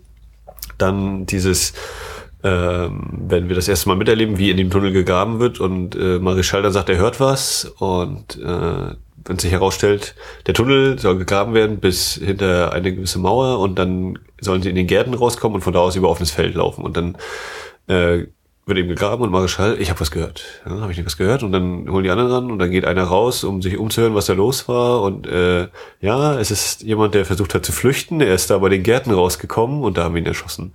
Und dann eben auch so wieder, ja, ist eigentlich eine Illusion, dass man, selbst wenn dieser Tunnel fertig wird und da ein Loch tatsächlich rausführt und sie diese auf dem Feld haben, da wurde jetzt trotzdem jemand erschossen. Also ob dieser Fluchtplan tatsächlich so gut ist, ist eher illusorisch. Ja, vor allem, ich muss echt, bin wirklich so beeindruckt, weil solche Filme wie, wie The Great Escape mit, mit Steve McQueen und anderen, die, die, die bauen ganz stark darauf, dass dieses, das gemeinsame Vorhaben, also der Wille zum Überleben manifestiert sich in diesem Ausbruchsgedanken. Und das ist, das ist ein Stück weit auch in diesem Film so, dass da also die, die, äh, also wir, wir warten, wir sitzen jetzt hier nicht und warten, bis die Dinge von alleine besser werden, wir nehmen das selbst in die Hand. Aber The Great Escape hat in meiner Erinnerung auch wirklich nichts anderes und ist wenigstens ehrlich genug am Ende, dass die, die, die große Flucht am Ende dann doch nicht den meisten nicht gelingen wird. Aber, ja. aber sie hat einen klaren Helden. Davon kann dieser ja. Hollywood-Film und auch diese Zeit 60er dann auch nicht weg. In diesem Film wird, also ist das zwar was Antreibendes, aber also in dem Tag, wo es dann losgehen soll, zack, kommt also ja, Willkür. Es, wie spät ist es? Also alle, ja. alle warten eigentlich nur darauf, ja. so, dass wieder Nacht wird, damit äh, sie jetzt endlich die letzten Stücke graben können und so. Alle laufen herum in der, in der Zelle und dann, wie spät ist es um elf? Ah, um drei, um vier, um fünf, um fünf können wir vielleicht dann anfangen und so und dann geht plötzlich die Tür auf so, Abtransport, jeder kriegt eine neue Unterkunft, so ungefähr. Und dann auch wieder dieses Puff, aus dem Nichts ist das Ding, äh, die Illusion wieder völlig zerstört, dass man darüber tatsächlich flüchten könnte. Ne? Ja, dann stehen die da plötzlich alle draußen versammelt und es ist klar, sie werden jetzt irgendwo anders hingeschickt und der ganze Tunnel war für den Arsch. Und ich dachte, wow, das ist, das ist aber dramaturgisch jetzt echt gewagt, weil ich zu dem Zeitpunkt mir nicht vorstellen konnte, wo geht denn das jetzt hin? Das, das, das ja. meine ich mit diesem, dass der Film mich so, also was ich das, wegen des Sinn macht, diesen Film wirklich zu sehen und jetzt nicht hier bei so einem Podcast, sich das schon alles erzählen zu lassen. Ich hoffe, ihr teilt jetzt einfach gerade, dass ihr es auch gerade euch angeschaut habt und ne, da, dass ja. ihr mal hören wollt, was, was, wie es uns damit so ging. Ich glaube, das wäre die, die richtige Bedienungsanleitung für diesen Podcast. Oder einfach mal Pause zu machen und zu sagen, oh, mehr will ich nicht okay, hören, ich gucke ja, mir den erstmal genau, an und höre ja, nachher richtig, weiter. Ja, ja. Äh, was bei diesem, bei dieser Um Umlagerung dann ja auch sehr interessant ist, ist, äh, sie gucken dann, wie die neuen Häftlinge, Flüchtlinge ankommen und Jean Gabin versucht dann eben noch den Engländer zu warnen oder ihm hinzuweisen, wir haben einen Tunnel gebaut äh, unter den Dielen, da könnt ihr was sagen und der ist ein Engländer, I don't speak French, I don't understand, leave me alone, thank you. Genau. Und wieder dieses, ja, er bringt also nicht mal den nächsten was unbedingt, ne? wenn die nicht durch Zufall darauf stoßen. Nee.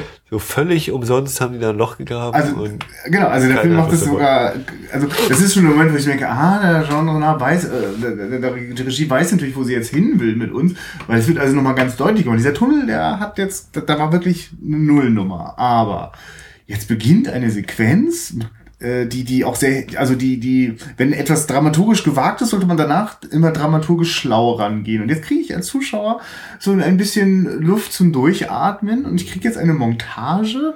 Äh, ich sitze, ich sehe es genau, ich sitze quasi, äh, ich sehe das auch subjektiv, das meine ich wieder mit diesem sparsamen Erzählen. Also das ist wieder überhaupt nicht sparsam in dem Aufwand, den die sich geben, weil ich bin an Originalschauplätzen und äh, mache da meinen Weg, äh, äh, schaue auf den Zugfenster, aber ich, ich schaue ihn ausschließlich aus dem Zugfenster und sehe immer wieder neue Schilder von Kriegsgefangenenlager. Ich bin jetzt nicht zwischendrin und äh, kriege im Zug irgendwelche Gespräche mit oder ich bin ja auch jetzt nicht immer in den einzelnen Lagern, um zu erleben, was dort passiert. Ich kriege einfach nur mit, das ist eine lange Reise, da vergeht Zeit, aber so ganz einordnen kann ich das noch gar nicht, aber ich kriege einfach so ein bisschen Luft zur Atmen. Ich werde eigentlich vorbereitet, denn jetzt beginnt die, der, der zweite Teil. Die zweite jetzt geht's von vorne los, ja. Und ja. Halbach war das erste Kriegsgefangenenlager. Weißt du noch, wie das zweite ist? Habe ich schon wieder vergessen. Ich nee, wollte mir das extra nochmal merken. Aber auf jeden Fall ist das eine riesige Festung, ja. die von Major von Raufenstein. Äh, der dann genau plötzlich der, wieder, der wieder auftaucht. Also äh, ne, also wenn, wenn ich sag schon, diese Sequenz ist also dann auch sehr behutsam in der Dramaturgie, dass ich also quasi über das Visuelle so langsam mich an den Gedanken gewöhne, dass sie jetzt eine lange Reise angetreten sind, aber der Film erst dann wieder weitergeht, wenn ich irgendwo angekommen bin. Und dieses Ankommen wird dann noch sehr langsam inszeniert und wieder wirklich hervorragend visuell gebaut, äh, dass wir, äh, äh also wir, wir sehen eine Festung von außen. Und dann sind wir innen drinnen, das können wir noch verknüpfen und sehen gerade, wie so ein scheinbar so, so, so ein Soldatendiener, so gerade so Handschuhe irgendwie zum Trocknen aufhängt und irgendwie was vorbereitet und wir hören schon im Hintergrund so eine Stimme, ja, lüfte mal und hier und also mir ist da noch nicht sofort klar, wer da jetzt eigentlich sitzt und Kaboom, da sitzt äh, äh, wirklich wie, wie, wie, wie so, wie so der, der Herrscher oder wie so ein König. Ja. Unser, äh, ich krieg mal seinen Namen, habe ich auch. Äh, Erich von Stroheim. Ja, Erich von Stroheim. Raufenstein. Raufenstein, genau. Und äh, äh, der ist äh, quasi auch schon komplett durchveredelt. Ja. Hat also äh, offenbar äh, unangenehme äh, Erlebnisse ja, gehabt. Äh, Kopf, irgendwie, er meint, er hat ganz viele Verbrennungen und so. Also er ist ja. äh, einer der Ur-Darth Vader-Figuren. Total, ja. Also er hat mich so eine, so eine Kinnstütze oder eine Nackenstütze, ja. die, die aber so metallisch ist und mhm. er geht dann auch, weil er hinten irgendwie komplett ver, ver, ver, ver Weil sein, äh, sein Rückgrat ist zweimal gebrochen. Ja. Und er ist eben sehr, er geht natürlich dadurch sehr steif, er ist eben quasi nur noch, er ist so, ja, Darth Vader, Robocop, alle möglichen Figuren. Er ist völlig ja, verbrannt, sagt er, deswegen trägt er auch die Handschuhe und so. Also ja. auch wieder dieses, ne, es ist eine Illusion. Er, er ist jetzt nicht mehr der, dieser Aristokrat, dieser Hohe, er ist völlig kaputt, sein Körper ist völlig kaputt und um diese Illusion zu wahren, äh, trägt er eben immer Kleidung drüber und mhm. auch wenn wir jetzt keine frischen Handschuhe mehr haben, wie ihm sein Diener sagt, naja, Hauptsache wir haben Handschuhe, um das zu verdecken und so und eben einfach nur diesen Schein zu wahren. Das finde ich auch ganz schön und das kommt dann später auch nochmal in so einem äh, Dialog mit dem Boldieu raus, dass, äh, wo sich die beiden ja ein bisschen unterscheiden, dass Raufenstein eben sehr auf dieses Aristokratische anspringt, von wegen, ja, was mir Marischal oder auch dieser Jude Rosenthal sagen, dass äh, vielleicht, äh, peut-être heißt es da, und das wird dann nachher von Boldieu nochmal aufgegriffen, weil er dann auch sagt, peut-être, äh, dass sie eben da, dass äh, Bourdieu trotzdem sich sagt, ich bin zwar vielleicht äh, ein De, ein von, ein Aristokrat, aber das heißt nicht, dass ich mich jetzt komplett über die anderen stelle. Also er nimmt sich schon seine Sachen so ein bisschen raus und sieht sich schon so, was auch die Umgangsform angeht, das wird im Film auch mehrmals gezeigt, äh, fühlt er sich eben besser oder ist äh, gepflegter, sage ich jetzt mal, und eben in den Umgangsformen geschult. Und er lässt es aber nicht raus in den gegenüber. Und er vertraut denen auch und so. Und daraus macht er auch einen Hehl. Und was ich jetzt zum Beispiel meine mit diesen äh, manierlichen Umgangsformen ist zum Beispiel, wenn äh, Marischal und de Beaulieu eben ins erste Gefangenenlager kommen, dann stehen sie da eben in dieser Menge. Und dann ist kurz zu sehen, wie Beaulieu ein wenig müde sich die Hand vor den Mund hält, so ganz kurz gehend und Marischal guckt ihn an, guckt wieder nach vorne und geht dann eben so ganz mit richtig weit aufgerissenem Mund. Äh, das ist ihm völlig egal, ob man das nun so macht, ob das äh, schick ist oder nicht. Und ja, also das sind immer auch diese Kleinigkeiten, die dann wieder am Rande in Anführungszeichen miterzählt werden, wo das eben mhm. deutlich wird. Und ja, dieser Boldieu ist eben, äh, der Raufenstein ist dann zu diesem Zeitpunkt eigentlich schon nur noch, äh, ja, nicht eine Puppe, aber er ist eben ja nur noch eine Karikatur dessen. Und sie unterhalten sich eben darüber, Boldieu und Raufenstein, dass äh, am Ende dieses Krieges egal wer gewinnt, die Aristokratie wird verloren haben und es wird eben die, die gemeinen Mareschalls und Rosenthals werden dann eben die, äh, das übernehmen oder neu aufsteigen und die Welt mit beherrschen. Genau, und dann ist es so, wenn, wenn er wieder auftaucht in dem Film, in dem Gespräch kriege ich dann mit, was ist da eigentlich passiert, dass die nämlich ganz viele Fluchtversuche hinter sich haben. Also Auch so schön gemacht, so dieses fünf Fluchtversuche. Bourdieu, äh, vier Fluchtversuche, Marischal sechs. Aha, naja gut, ich zeige euch mal, wie das hier ist. Äh, hier geht es 120 Fuß runter und äh, das ist massiver Stein und dann immer noch diese Kommentare so 13. Jahrhundert. 17. Jahrhundert.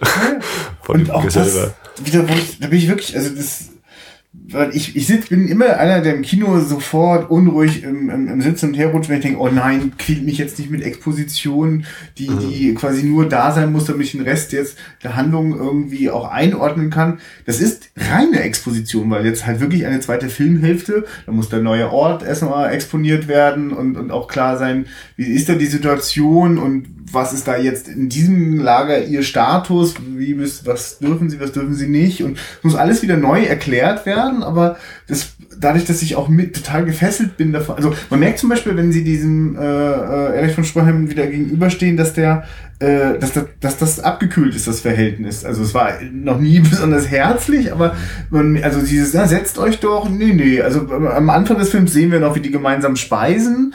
Ja. Äh, das ist nicht mehr möglich. Nach all den Ausbruchsversuchen, nach all diesem Hin und Her, nach, also umso länger dieser Krieg dauert, umso äh, mehr entfremdet man sich da auch, umso mehr ist, äh, fällt man eigentlich in die äh, so von außen aufgedrückten Feindbilder dann auch rein und kann dann auch sich nicht mehr so ohne weiteres annähern. Äh, und äh, ja, das, also, das, also, also das erlebe ich eigentlich. Also als Zuschauer bin ich in dieser, in dieser Welt, wie die Figuren miteinander umgehen, drinnen völlig gefesselt und dadurch äh, können das wunderbar reingeschmuggelt werden, dass wir eigentlich jetzt gerade den kompletten Handlungsort einmal abwandern, ja. dass wir auch wissen, wie, wie hoch und breit und also ich bin davon immer so fasziniert, weil äh, manche Filme verkrampfen da so und machen so einem. Ja. ja, also das, also, also ich, ich kenne das auch selber aus, aus auch so Diskussionen mit, mit Nachwuchsfilmern, die dann immer so, äh, gerade bei der Exposition dann im Drehbuch schon immer so, so Schwierigkeiten haben und wenn man das dann liest, das auch wirklich nervig ist und das überhaupt nicht, also weil ich die ganze Zeit denke, okay, warum geht's? Das geht doch jetzt nicht wirklich darum, mir hier irgendwie den Ort zu erklären. Eigentlich will ich doch immer mit einer Figur unterwegs sein, so. Und alles andere passiert scheinbar nebenbei, ne? Mhm. Also deswegen bin ich, ja, ich bin also. Als ja auch bei dem Tunnelbau ist es ja eigentlich ähnlich. Da stellt Jean Gabin irgendwie 100 Fragen und das ist eigentlich auch nur, damit der Zuschauer weiß so.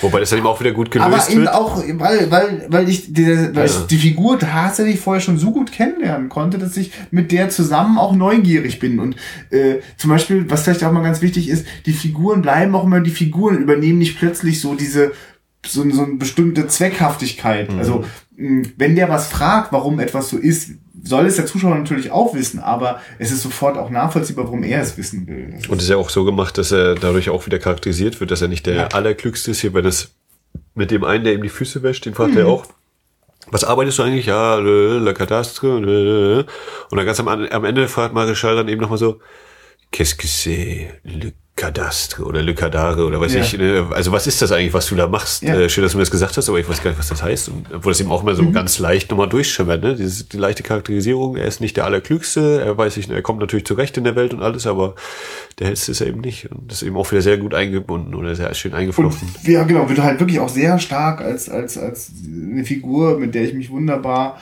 also äh, für die ich ganz viel Empathie empfinde. Das ist mein, mein, mein Held des Films. Also mit dem äh, durchlebe ich diese Geschichte. Auch wenn all die anderen Leute da alles andere als unwichtig sind. Und ich das auch sehr schön finde, wie der sich mit dem, äh, äh, dem, dem Juden Rosenthal äh, anfreundet, mhm. die sich das immer so weiter spinnt.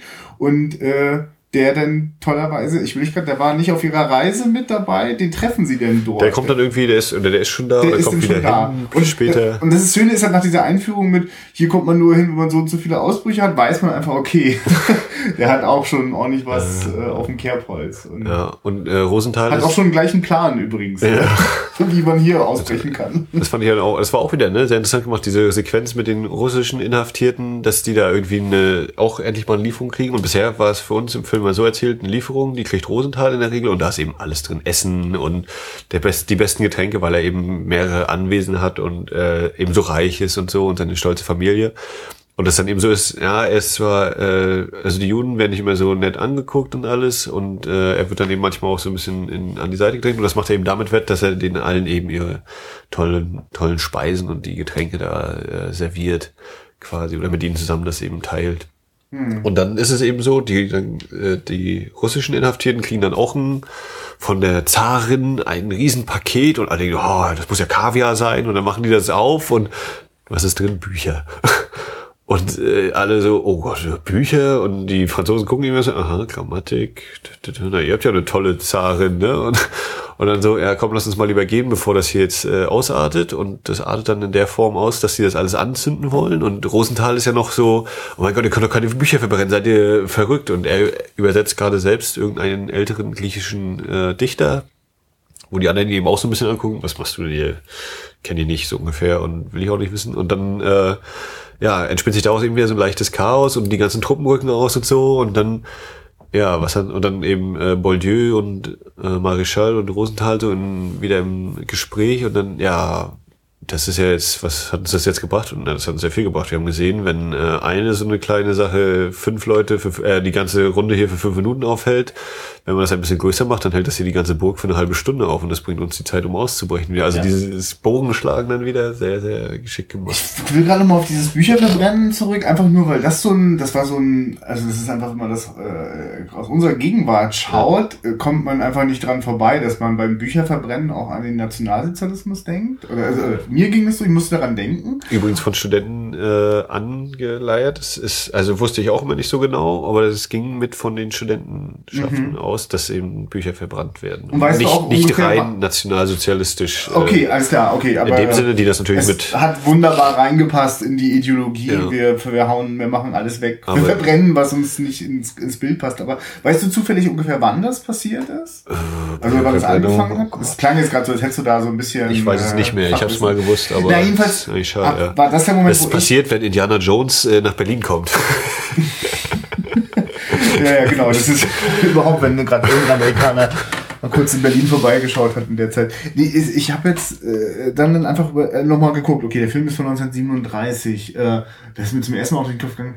Moment mal, 37? Was muss denn da los gewesen sein, als sie den geguckt haben? Das war vielleicht ja noch nicht alles mhm. ultra heiß, als sie ihn sich ausgedacht und gedreht. Das hat ja immer eins, zwei, drei, vier, fünf mhm. Jahre Vorlauf.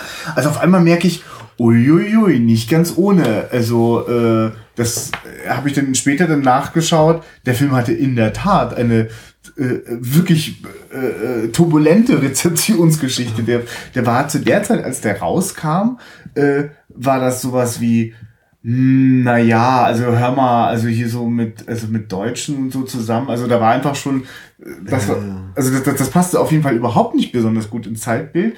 Äh, und diversen Diktaturen in Europa passte das auch alles nicht ins Bild. Und der Film ist eigentlich, äh, kann man mal sagen, während des Zweiten Weltkriegs einfach mal verschwunden, um dann nach dem Zweiten Weltkrieg äh, wieder aufzutauchen, aber dann mit dem Geschmäckle, Entschuldigung, nach Auschwitz, nach dem, was im Dritten Reich passiert ist, geht dieser Film nun mal gar nicht mehr. Und ja, diese hat, verklärt, also äh, der Vorwurf war immer diese verklärte Sicht, dass äh, wie man denn so eine möglichen Freundschaften da überhaupt skizzieren kann. Das sind totale Gegner und so. Das, ja, ja. So war das doch nicht so ungefähr. Naja, und, und, natürlich ist dann plötzlich, also da, da, da verbrennen dann Bücher, da kriegt der Jude auch mal äh, äh, ein paar fiese Sprüche, äh, ne, weil also ein schwelender Antisemitismus ist einfach Teil äh, des äh, des, des quasi des einfachen äh, Bürgers oder des, des einfachen Offiziers. Also Jean Gabin, der denkt sich gar nicht viel dabei, zumindest äh, die meiste Zeit nicht und haut dann auch mal so einen Spruch raus, so, ne? Und ich kann total, ich kann total gut verstehen, dass das in den Zeiten, die da auf diesen Film folgten, dass das nie unproblematisch war. Also ich finde es total krass, dass dem Film in der Tat äh, ganz massiv noch noch also noch viele Jahre danach, äh, äh, auch ein schleichender Antisemitismus vorgeworfen worden ist und so weiter. Das, das muss man dann aber wirklich so sehen wollen. Das Einzige, was der Film macht, ist immer authentisch mit seinen Figuren umzugehen. Und es ist halt nicht authentisch, äh, äh, dass das, also, dass die Figuren wenn der Jude mit seinem Reichtum prahlt, dass da nicht ein Spruch kommt. Natürlich kommt da ein Spruch und äh, äh, das, was sich an Freundschaft zwischen äh, dem Juden Rosenthal und äh, dem, dem Marachell nachher entwickelt, ist ein so herrliches, also nicht, also so ein, ein, ein, ein, ein, ein Plädoyer für, für Toleranz und für das Miteinander, das wirklich sämtliche Grenzen wortwörtlich aushebelt. Also das ist dieser Vorwurf natürlich völliger Schwachsinn, aber alter Schwede, also das, äh, ja, ich, ja. Hm? Ja, das ist äh, auf jeden Fall mit drin. Und gerade auch, also in Deutschland wurde Oktober 1940 oder so, hatte ich gelesen, verboten. Und äh, Frage, die Ironie ja. der Geschichte war wohl, äh, dass man dann ausgerechnet in München, nach, wo das Originalnegativ und Kopien und alles ist weg und nicht mehr aufzufinden nach dem Krieg. Und gerade in München findet man wohl viele Teile davon wieder. Die sind dann wohl angeblich nochmal verschwunden und dann hat Renoir aber doch nochmal irgendwoher ein Negativ gefunden und das soll dann wieder dieses aus München gewesen sein. Also ich weiß nicht, ob da mittlerweile ein neuer Stand existiert oder sich das neu aufgeklärt hat, aber äh, ein bisschen komisch, wie dieser Film eben dann doch wieder der eben als verschollen und verloren galt, ja. zum Glück wieder aufgetaucht. Also ich finde zum Glück. Ja, vor allem diese Fassung jetzt, da steht ja im Abspann auch was von der Cinemathek Toulouse und da ist wohl einfach das Kameranegativ am Start gewesen. Genau, und das, das ist eben äh, nicht ganz klar, ob das nun tatsächlich aus München kam ah, oder die, okay. ob aus München eben nur eine negative. Äh, das ist immer so gut mit so verbotenen Filmen, ne? Also wenn die danach nicht gleich verbrannt worden sind, dann sind sie halt aber auch nicht viel gespielt worden. Ja, und das eben auch viel wohl. Äh, also es war auch so ein allgemeines, ist bei der Criterion Collection noch so als Erläuterung mit dabei, dass eben viele Sachen in dem Teil von Berlin gelagert worden sind, der dann von den Russen besetzt wurde und dann ganz viel gleich mal abging äh, Richtung Gossfilm nach Moskau. Mhm. Weswegen die Russen ja so ein tolles Archiv dann hatten. ja, das ist Geschichte. Also das ist eigentlich interessant, ne? Und äh, was war jetzt neulich? Welcher Film war das? Ähm, von ach Mensch, ich komme nicht auf den Namen. Wake in Fright von 1971 äh, wäre wieder aufgetaucht in irgendeinem Lagerhaus und auf allen Rollen und Unterlagen und da war alles da, die Tonspuren, die aus Original negativ und alles. Und auf den Kisten stand drauf äh, zur Vernichtung. Und hätten die eine Woche später das Ding erst gefunden, oder eine Woche später hätten sie es nicht mehr gefunden, weil es zerstört worden wäre. Und diesen Film äh, hat man jetzt eben wieder gefunden, restauriert und hatte jetzt, wo ich das hier sage, diese Aufnahme hatte jetzt vor kurzem in England seine Wiederaufführung. Äh, und äh, wird dann seine Wiederaufführung gehabt haben, wenn, mhm. wenn ihr euch das anhört. Und ja, also was für Zufälle da manchmal mitspielen. Ich glaube, bei Texas Chainsaw Massacre 2 war das irgendwie so, da hat man äh, die Filmrollen in bei einer Autobahnauffahrt oder so mit verbaut und da irgendwo wiedergefunden. Und also diese unmöglichen Sachen, wo solche Dinger irgendwann mal hin verschwinden und wo ich dann manchmal jetzt so ins Grübeln komme, naja, jetzt haben wir alles digital und so wenn jetzt mal irgendwo bei Fox im Studio ein Computer so zusammenbricht oder eine Festplatte, ne, haben die das auch alles gesichert? Gibt es da eine Sicherung von der Sicherung? ich auch denke, das könnte auf einen Schlag alles weg sein. Wir haben eine fantastische Sicherung und sie heißt Pirate Bay.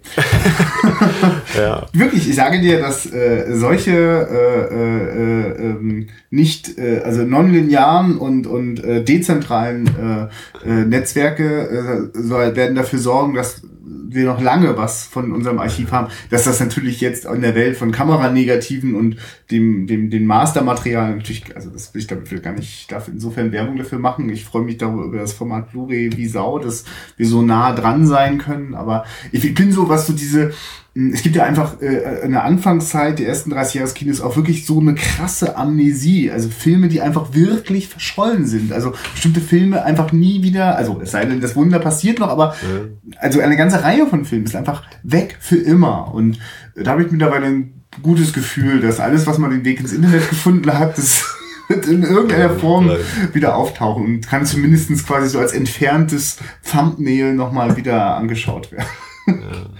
Äh, das also mal ja. kurz wieder als ja. äh, geschichtlicher Exkurs. Was ist eigentlich mit diesem Film so alles passiert? Ja, ich. Äh, also ist, ich, wenn ich jetzt gerade so, also ich war halt wirklich, als ich den geschaut habe, äh, die die die letzten, also der, der dritte Akt des Films, nachdem wir aus dem äh, äh, aus der Festung entkommen äh, äh, und es entkommen nur äh, äh, Marschall und äh, Rosenthal. der Rosenthal. Hat er eigentlich auch einen Vornamen? Ich, ja, muss man auch kurz auf Papier nachgucken. Er, er, er spricht, wird immer als Rosenthal auch angesprochen. Und äh, die beiden entkommen mit, mit Hilfe des, des äh, de Bourdieu. Genau. Einem alten Flötentrick, wie ein kleiner Rattenfänger. Ja, ja, das sind tolle, tolle Momente. ähm, und äh, wenn die beiden entkommen sind, äh, ist das wirklich ein, ist das diese Reise, von der wir vorhin schon gesprochen haben, wo die dann, die sind halt zu Fuß unterwegs, äh, können immer nur um die Dörfer herumgehen, weil sie natürlich im, im Feindesland sind. Finde ich übrigens auch schön, ganz kurzer Einwurf, äh, ja. dieses, die Zeit vergeht und äh, Gabin, der ja zwei oder dreimal eben mit so einem Vollbart dann wieder da ist, dann wieder voll rasiert, wo man dann eben auch erkennt, es ist Zeit vergangen. Also, oh ja. Ne, das sind auch so ja, vielleicht auch. einfache Mittel, aber es gibt ja auch Filme, wo das sonst ist das eben so drei Tage, zwei Tage, ein Tag und immer zack, zack, zack. Und hier ist das anscheinend das erstreckte. Ich glaube, die sagen dann auch mal, wir haben jetzt hier 18 Monate insgesamt zusammen oder irgendwie so miteinander verbracht und alles dieses, um das, ja, die ja. Zeit ist eben, vergeht da nicht äh, ganz fix, sondern wir reden hier von längeren Zeiträumen. Ne? Das ist nicht was von einem auf den nächsten Tag passiert. Aber wie macht man das halt in einem guten in einer guten Geschichte habe ich natürlich eine Szene zwischen Figuren, an der ich das quasi in der das nicht nur er erklärt wird, sondern in der das quasi auch Konsequenzen hat. Und dann gibt es einen wirklich krassen Moment zwischen äh, den beiden, wo sie so erschöpft sind. Äh, der Rosenthal hat mittlerweile einen verletzten Fuß, kommt kaum noch voran. Und dann sind die da gerade an so einem Bergvorhang. Wir sind auch wieder on location. Wir sind eigentlich sehr, sehr viel innen drin oder auf dem Gelände dieser Kriegsgefangenenlager. Wir haben dann mal diese Zugfahrt kurz, aber die Welt draußen, die sehen wir eigentlich nie. Das ist immer so dieses, draußen ist Krieg, Punkt, so ungefähr. Und dann hört das ja auf und äh, das sehen wir auch gar nicht. Die Schlachten werden nicht gezeigt, die sind abgeschossen worden. Das können wir zeigen, wie sie dann gefangen, äh, den Gef als Gefangene vorgeführt werden, aber nicht, wo das passiert, wie das passiert. Und dann sind wir plötzlich auf diesen ungeheuren Weiten. Also ich nehme das natürlich einfach als Alpen Süddeutschland irgendwie war, wo auch immer das nur sein mag. Und dann natürlich, sie wollen ja zur Schweizer Grenze, also kann man davon ausgehen. Ne? Und dann, äh, ja, also wie dann dieser Film quasi sich auch in der Sicht öffnet, in mhm. Anführungszeichen, mhm. ne? wo so, wow, jetzt kommt hier einfach mal noch so ein riesiges Naturpanorama rein. Ja. Und irgendwie schaffen die das, äh, den, den, den, der Konflikt, der sie eigentlich dann fast trennt da oben auf dem, auf dem Hügel, äh, wo sie eigentlich getrennte Wege gehen oder, oder noch viel schlimmer eigentlich der, äh, der Marachel den zurücklässt, äh, den, den Rosenthal. Er kommt wieder zurück. Und vor allem auch wieder die, dieser Einsatz von Musik, wie die beiden Männer dann einfach singen, ne? Und dass, dass sie das doch irgendwie verbindet und also auch da wieder dieser Einsatz, ne, nicht als als äh, eingespielte Musik, sondern als im Film vorhandenes Gesinge, äh, Singen. Äh, fand ich auch wieder geil. Und ja, ja, auch die, von die menschliche Interaktion ist eben sehr vielseitig. Sie besteht nicht nur aus theatertauglichen Monologen, sondern es ist ein Miteinander und äh, das kann über ganz viele Facetten laufen. Und zu diesem Gesang noch mal ganz kurz, äh, mache ich jetzt einen ganz weiten Bogen oder einen Schlage. Ich, ich ziehe zurück. Nein, ich ziehe zurück. Oh Gott, wie schlecht. Also ich schlage den Bogen nach hinten zurück an den Anfang des Films. Irgendwie passt das bestimmt. Ergibt irgendwo Sinn. Äh, wo dann diese Theatervorführung ist und eben alle beste Unterhaltung sind und dann plötzlich kommt äh, Marischal eben angelaufen. Stopp die äh, Show, stopp die Show. Wir haben Domo, keine Ahnung, irgendwie diesen völlig unbedeutenden Ort, der schon dreimal die Besatzung gewechselt hat. Äh, wir haben den wieder zurück. Und alle, oh! Und wir sehen eben einmal diese Kamera in dieses ungeheuer riesige, in diese ja, riesige Halle. Das wirkt ja für mich fast unendlich. Und dann komm, spielt die Marseillaise und dann wird die Marseillaise gespielt und alle einig und dann gucken sie eben noch diese deutschen Offiziere, die noch sie eingeladen haben, an und die gehen dann und daraufhin kriegt er dann äh, Marischal auch die Einzelhaft und dann auch wieder so dieses Gefühl, durch Gesang ja sich zu vereinen irgendwie und dann alle wieder, ja, es ist ja doch irgendwie toll, so ungefähr. Und ich habe eben mal gehört, gesehen, gelesen im Forum, in einem Forum, äh, dass so eine ähnliche Szene, ohne dass ich sie jetzt selber gesehen hätte, weil ich Casablanca noch nicht gesehen habe, in Casablanca vorkommen würde, wo dann auch irgendwie in Folge einer Kriegsmeldung da ein äh, ordentlich Stimmung gemacht wird, musikalisch. Mhm. Und dass das da dann wahrscheinlich mit aufgegriffen worden ist. Sie war die Frage, ob das nicht äh, Jean Renoir schon selber irgendwo aufgegriffen hat. Ja. ja, aber ich, das ist aber eine schöne Stelle auch, wo ich finde, dass, dass Jean Renoir vorher schon dafür gesorgt hat mit dem ganzen, da habe ich ja schon erlebt, dieses Hin und Her von dem Krieg und oh, Freund, Feind, also diese Kategorien, wie, also ich habe so viel Empathie für alle Seiten, die dort sind, dass ja. ich, das ist natürlich ein Moment von französischem Patriotismus. Mhm. Aber ich empfinde jetzt nicht, oh, da geht jetzt gerade mal die französische äh, Propaganda einfach mal ungezügelt los, sondern es hätte jetzt halt genauso auch äh, ein deutsches Regiment sein können, dass das da anstimmt. Also, also viel, also was ich da. Und sie stimmt ja auch vorher schon, äh, Vaterland ja. magst ruhig sein oder so, wo, ja. wo ihm das einmal ist, wo eben auch kurz eingeblendet wird, hier, der Kaiser hängt an der Wand und seine Frau. Also das, ja, das ist auf allen Seiten so. Alle singen dann einfach mal ein Lied. Ja, und, dann, also, und, und, und diese Einstellung, also wie das halt auch gefilmt, also ich schaue ja diesen, in diesen, in diesen, äh, in diesen Saal und schaue in diese Gesichter und ich schaue auf jeden Fall ein paar Sekunden länger. Es ist eben nicht zackig, platt geschnitten, sondern es, es kann sich entfalten. Und wenn genau. ich lang genug auf einen Menschen schaue, schaue ich halt zum Menschen und nicht mehr auf das aufgeladene Propagandabild oder so, dass, dass man es vielleicht missverstehen könnte. Ja. Ich finde auch gerade diese Kamera, also wir haben ja immer diese Bühne, sehen wir die meiste Zeit während des Theaterstücks und wenn dann eben mal Schall raufläuft und sagt und dann dieser äh, quasi, die Kamera dreht sich um in Anführungszeichen und von der Bühne die dann plötzlich eher flach wirkte, in dieses ungeheure tiefe äh, Heer der, der Gefangenen hinein, wie viele da überhaupt stehen ja, und sitzen. Also das fand ich unglaublich, was da plötzlich für eine Tiefe erzeugt wird. Einfach nur, weil hier äh, die Bühne wirkt da eben völlig so kurz und flach und dann in gefühlt 200 Meter lang ist diese Halle, wo die da sich dieses Theaterstück angucken. Also finde ich. Ja, und ich finde das äußerst geschickte und, und voller Selbstbeherrschung, äh, äh, von, von Selbstbeherrschung bestimmte äh, Bilddramaturgie. Ich, das erste Mal, dass ich erlebe, wie groß dieser Saal ist und wie viele Leute da Platz finden, erlebe ich in dem Moment, wo das auch der beeindruckendste, äh, die beeindruckendste Situation ist, das zu erleben. Und nicht, nicht irgendwie vorher, wo das verpufft oder ich brauche das auch nicht vorher einführen. Also, ja, also ich, also die, die, also ehrlich zu sein, manchmal habe ich so bei dem Film gedacht, äh, auch heute noch spielen manche Filmemacher wirklich noch im Sand. Äh, also, ja, ne, also bitte guckt euch das an, guckt da ganz genau hin. Und das ist eben das, was ich ja äh, als meine missionarische Aufgabe hier bei diesem Podcast manchmal habe, einmal für mich selber eben zu entdecken, wo kommen Sachen her oder auch ja, das hat der jetzt gemacht, oder was du vorhin eingangs sagtest mit Tarantino, diese Dialoge so in Anführungszeichen nebenbei.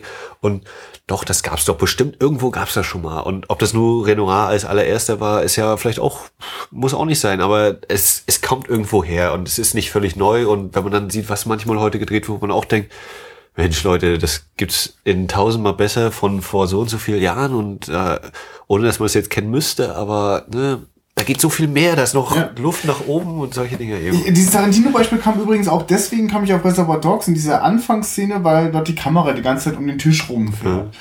Und es ist interessant, dass quasi jetzt übrig geblieben ist, äh, viele Jahrzehnte später, Kamera bewegt sich beim Gespräch am Tisch. Das tut sie bei Renard auch öfter dort, auch in diesem Film. Und äh, wenn ich, was ich erinnern kann an, an die Regeln des Spiels, war das auch eine extrem dynamische Kameraführung. Aber wann immer sich dort die Kamera äh, bei den Gesprächen bewegt. Äh, Michael Ballhaus hat mal gesagt, also Michael Ballhaus, der berühmte mhm, Kameramann, für Fassbinder und Spieler für Martin Scorsese noch heute, äh, der hat halt gesagt, äh, genau, und er ist auch noch der Typ, der äh, 63 Grad um, um Leute herumfährt oder um Klaviere und so weiter, die fabelhaften Vega Boys. Ich, der hat halt so herrlich schön gesagt im Interview, fahren heißt ankommen und weist dabei auf was ganz Wichtiges hin. Natürlich eine Kamerabewegung, das hat etwas, das zieht den Zuschauer, das packt ihn, das hat eine gewisse Wucht, gerade auf der Kinoleinwand, aber einfach nur fahren, also Kamerabewegens, des Bewegenswillens, äh, das nutzt sich wahnsinnig schnell ab. Äh, und wann immer denn die Kamera äh, sich bewegt bei den Gesprächen, zum Beispiel gleich am Anfang des Films, äh, wir, wir sitzen mit Erich von Stroheim beim Essen äh, und äh, die Kamera fährt so äh, hinter den Rücken der, der, der Leute und wir schauen dabei auf, auf, auf Marischal, der sich unterhält und die Kamera fährt immer weiter rum und ich denke schon so, oh ja, fast ein bisschen verspielt die Kamera und dann hält die Kamera plötzlich an, weil ich jetzt allen Leuten ins Gesicht schauen kann und die Leute sind plötzlich unterbrochen vom Gespräch, weil sie schauen an der Kamera mhm. vorbei vorbei und sehen gerade, wie dort jemand äh, äh, schon so das Gesteck für den erfolgreichen Abschuss irgendwie. Ja, ich bin mir sicher, ob es eben, ja, äh, da wurde einer abgeschossen oder äh, ist gut im Schütze, aber ja. Gut, aber es ist eben auch so eine es Szene. Ist aber, genau, und das ist aber einfach, gerade dieses, ja. die, die Kamera gibt uns das Gefühl von, ja, das ist, das ist jetzt quasi wieder so ein beiläufiger Moment. Einfach nur ein Moment, dass man unterhält sich, alles ist irgendwie okay, obwohl die Zeiten das gar nicht hergeben und plötzlich bleibt die Kamera stehen. Und ich glaube, das ist das, was Michael Ballhaus meint mit fahren heißt ankommen. Also das, das muss man jetzt nicht als Dogma machen, aber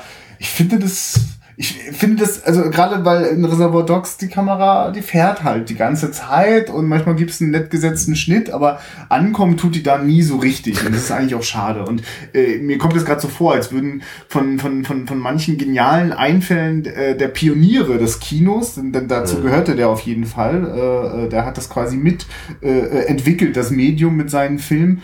Ähm, äh, äh, dass, dass da manchmal nur so diese Bruchstücke übrig bleiben. Ja, auch bei Tarantino bewegt sich die Kamera noch bei Gesprächen, aber mit dem Ankommen. Naja, das ist dann eben eine Entwicklung, Zitat, wie auch immer. Ja. Mhm. Ähm, ja, wir sind ja übrigens ja auch nicht die einzigen, die diesen Film für einen ganz besonderen Film und ein Meisterwerk des Kinos halten. Also ist mir einfach nur mal so aufgefallen, als ich dann nochmal so danach recherchiert habe.